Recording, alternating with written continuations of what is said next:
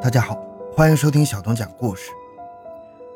浙江省长兴警方千里追凶，成功破获了长兴公安历史上的首起杀人淹尸案，并且同时攻克了五年前发生的上海普陀区的一起杀人抛尸案。欢迎收听由小东播讲的《浙江杀人淹尸案》，把孕妇制成了咸菜。回到现场，寻找真相。小东讲故事系列专辑由喜马拉雅独家播出。台基山位于长兴县志城镇城区西面。说是山，其实不过是一个地势略高的小坡，坡上绿树成荫，环境优雅。在这上面坐落着一栋二层楼房，四周一米多高的围墙把楼房围的只剩下一个三米多宽的大门。与喧闹的城市相比，这里显得清静而孤寂。室内租住着四五户来这儿打工的外地民工。今年四十多岁的户主欧某自己经营了一个小店，平日里的日子过得倒也悠闲。由于房子造的有点年代了，这年八月下旬。欧某琢磨着，打算对房子重新装修一下，但是这些房客白天都在外面打工，房门锁着，装修工无法进去施工啊。八月十九日晚上，欧某准备向每位房客拿一把房门钥匙。当他来到房客包庚宝的租房时，包庚宝已经上床睡觉了。老包，我明天要装修房子，给我一把钥匙。欧某隔着窗户喊道。我只有一把，能不能晚两天呢？包耿宝在屋里答道：“不行，我已经和装修的人联系好了，他们明天一早就来。”哦，那那我明天早上把钥匙放在窗台上。第二天早晨六点三十分，欧某到包耿宝处去拿钥匙，但窗台上没有钥匙，屋里也没有人。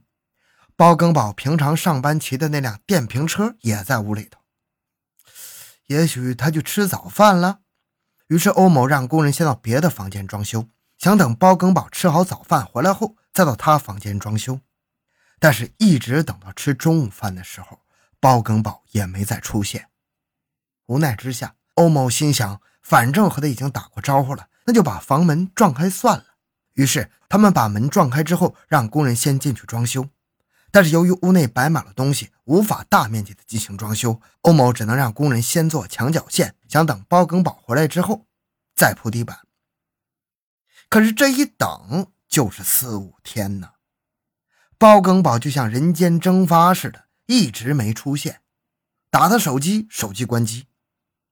欧某急忙到他打工的地方去找他，才发现包庚宝自从八月二十号至今一直没有上班。他到底去哪儿了呢？怎么招呼也不打一个呢？实在等不及的欧某决定不等了。八月二十四日下午，她和丈夫打算把包庚宝的东西搬出来，让工人进屋装修。进屋之后，两人将一台放在南侧墙面的电视机搬到了屋外。电视机下面盖了一块木板，木板下面有两只长腰形的大塑料盆。每只塑料盆上又盖着一只一模一样的塑料盆，上下两只塑料盆之间用透明胶布封得严严实实。塑料盆外面包着白色的塑料薄膜。两人打开薄膜之后，发现薄膜上有大量干了的血迹。怎么会有这么多血呢？会不会是……觉得情况不对的欧某夫妇两人赶紧将薄膜按照原来的样子封好，离开了房间。回到自己的房间之后，联想到包耿宝的突然消失，两人越想越觉得不对劲儿。第二天上午，两人急忙来到志城派出所报案。接到报案之后，志城派出所及刑侦大队民警立即赶赴现场开展工作。经过对两只塑料盆的物体进行勘查，警方判断这是一起。杀人分尸案件，被害人为女性，怀有身孕，而且被分尸后，连同衣服装在两只塑料盆中进行腌制，死亡时间较长啊。勘查中，侦查员还发现了包庚宝遗留在现场上的工作证，上面有他照片。无缘无故的失踪，加上尸体又是在他租房中被发现的，包庚宝无疑成为了警方的重大嫌疑对象。经外围调查，包庚宝，男，四十一岁，安徽省南陵县人，曾在长兴县志城镇某快餐店做过厨师。长兴县公安局立即抽调精干警力。成立专案组，兵分数路对包耿宝实施全力追捕。一路调查关系人，对包耿宝所有可能的落脚点逐一排查；一路利用现代科技手段，对包耿宝在全国范围内实施布控；另一路对长兴所有的中小旅馆、通宵浴室进行地毯式排查。但是，随着调查工作的不断深入，专案指挥部感到非常奇怪呀。安徽省陵县虽然有几个叫包耿宝的人，但是从年龄、体貌来看，全都不是警方要寻找的那个包耿宝。犯罪嫌疑人会不会使用假名呢？如果是假名的话，那在这假名的背后又隐藏着什么样的玄机呢？顺着这条工作思路，警方一方面继续开展对包耿宝的追捕工作。一方面将工作重点放在了对包耿宝这真实身份的核实上来。警方的速度是快速而高效的。当天晚上二十二点，一个真实的包耿宝浮现在了专案指挥部面前。访问中，包耿宝的一个关系人的王某指着工作上的包耿宝的照片，肯定的对前来调查的民警说：“他不叫包耿宝。九六年的时候，我和他一起在厂里上过班他那时候。”叫鲍国品，你看他脸上那道伤疤，不会错的。通过对鲍国品身份的真实性调查，警方确认鲍国品就是包耿宝的真实姓名，安徽省泾县人。一个人是不会无缘无故的使用假名字的，这后面一定有问题。在专案组的案件分析会上，公安局长沈连江认为。对于鲍国品的身份以及活动轨迹，一定要进一步的核实调查。调查的结果果然不出所料。通过调查，专案组发现，鲍国品竟然是一名公安部 B 级的通缉在逃犯。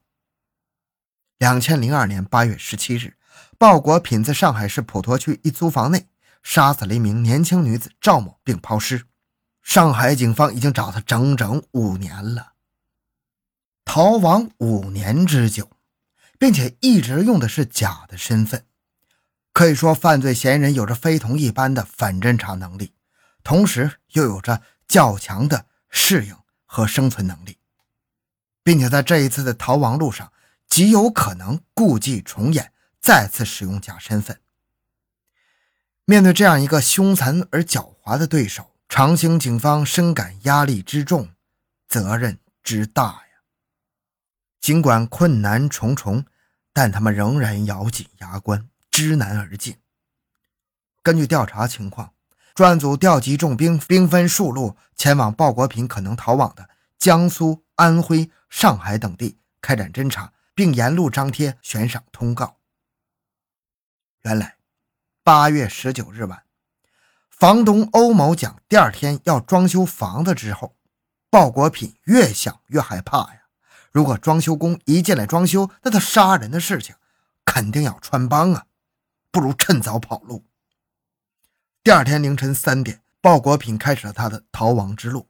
由于不敢在一个地方待得太久，在第一站逃到安徽蒙城之后，二十一日上午，他又逃到了安徽省南陵县的一个小镇上。这个地方他比较熟悉，地理位置比较偏僻，他认为这是一个藏身的好地方，民警们肯定找不到。但令他。万万没想到的是，八月二十八日傍晚，他在镇上一家饭店吃晚饭的时候，一名外地人看着他说：“你怎么和公安局通告上那个人这么像啊？”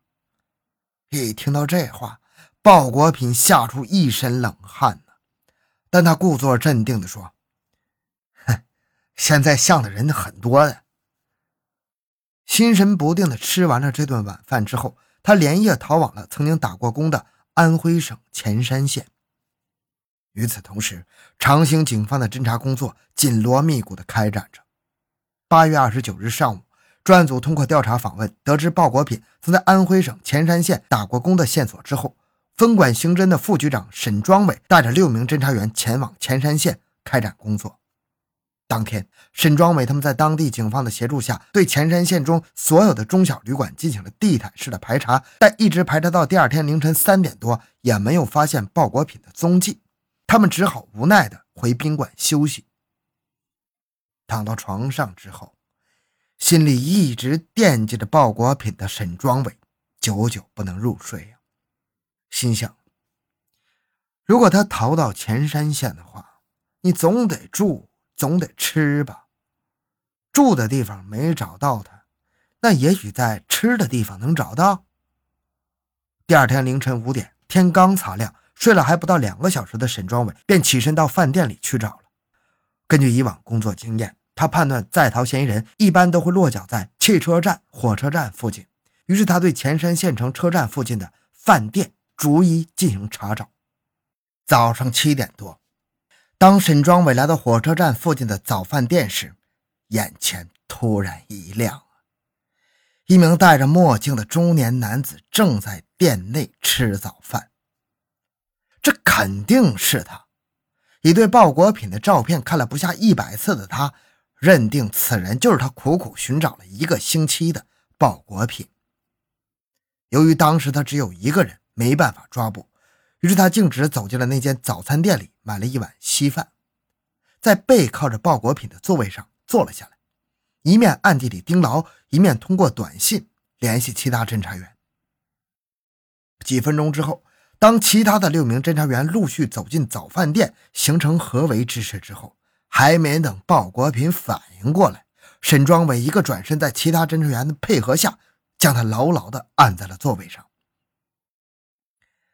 当天下午四点，鲍国品被押回了长兴，铁证如山呢。鲍国品自知所犯下的罪行，想赖你是赖不掉的。面对民警的审讯，他如实交代了自己的全部犯罪事实。两千年的时候，他在上海打工，认识了一个已婚女子赵某，之后两人有了不正当的男女关系。赵某向她承诺，给她点时间，她会和丈夫离婚后和他结婚。两人这种关系一直保持了两年多，直到二零零二年，赵某告诉鲍国品，她不会离开丈夫和他结婚。觉得被骗的鲍国品一时难以接受这个现实，在和赵某多次争吵之后，八月十七日下午，鲍国品打电话把赵某叫到了自己的租房，在遭到再次拒绝之后，他气急败坏，便用布袋将赵某活活勒死。当天晚上，鲍国品将尸体抱到租房隔壁的房顶平台上，用地毯盖住尸体之后，就逃到了曾于1996年打过工的长兴。逃到长兴之后，他到了魏坎乡六都村找以前的工友王某，但是王某外出到杭州打工，他通过电话联系上王某之后，也来到了杭州打工。而此时，他的身份也由鲍国品变成了包耿宝。在杭州，他又认识了一名已婚的贵州籍女子徐某，两人认识不到三个月就开始同居了。不料好事不长，两人苟且之事很快就被徐某的丈夫发现了。为达到长期同居的目的，鲍国品便带着徐某来到了长兴。来到长兴之后，两人租住在志城镇台基山一租房内。鲍国品应聘到一家快餐店做厨师。到两千零四年底的时候。徐某怀上了鲍国品的孩子，一直光棍的鲍国品喜出望外呀，对徐某更加疼爱呀。但是令鲍国品失望的是，徐某怀孕之后对贫穷的鲍国品很是不满，天天吵着要回家呀。但是鲍国品不让他回家，更何况他还怀着自己的孩子。两千零五年五月份，徐某又提出来要回家。让鲍国品给他出路费，并扬言如果不给他路费，他要等明天他上班之后，就将租房里的电视机卖掉，自己筹路费回家。鲍国品心想，如果他真的这么做的话，那他岂不是人财两空吗？与其这样，还不如杀了他。第二天凌晨四点多，鲍国品趁徐某睡着之后，将租房里晾衣服用的绳子剪了两米左右，打了一个活结，用手抬起徐某的头，把绳子套在徐某的颈部，然后站在床边，两手使劲勒绳子。被勒得难受的徐某两脚在床上不停地撑动，两三分钟之后，徐某的腿停止了撑动。但是鲍国品怕徐某没死，又继续勒了七八分钟。之后，他用徐某的衣服裹住了尸体，把尸体拖到南侧墙角。天亮后，他锁上房门就去上班了。在店里上班的时候，他就开始盘算着怎么处理掉徐某的尸体呢？经过考虑，他觉得。把尸体弄出去很容易被发现，不如把尸体肢解之后用盐腌制后密封藏起来，这样尸臭散发的慢，也不容易被发现。于是当天晚上下班之后，他到街上买了二十包食盐、一把菜刀、四只长腰形的塑料盆，还有塑料薄膜等物品之后，回到了租房，用菜刀把尸体肢解之后，连同徐某的衣服一起分装在两只塑料盆内，然后放入食盐。用另外两只塑料盆盖在装尸体的塑料盆上，用塑料胶带将盆子密封好，再用塑料薄膜把密封的塑料盆包起来。为了避免引起别人的注意，他将密封后的塑料盆放到了南侧墙角边，上面放了一块木板，木板上面摆着一台电视机。之后，他对房间里的血迹进行了处理，以图瞒天过海。可是没想到，纸是包不住火的。两年之后，房东的装修让他东窗事发了。警方的火眼金睛令他原形毕露，千里追踪使他无路可逃。好，这期案件讲完了。小东的个人微信号六五七六二六六，感谢您的收听，咱们下期再见。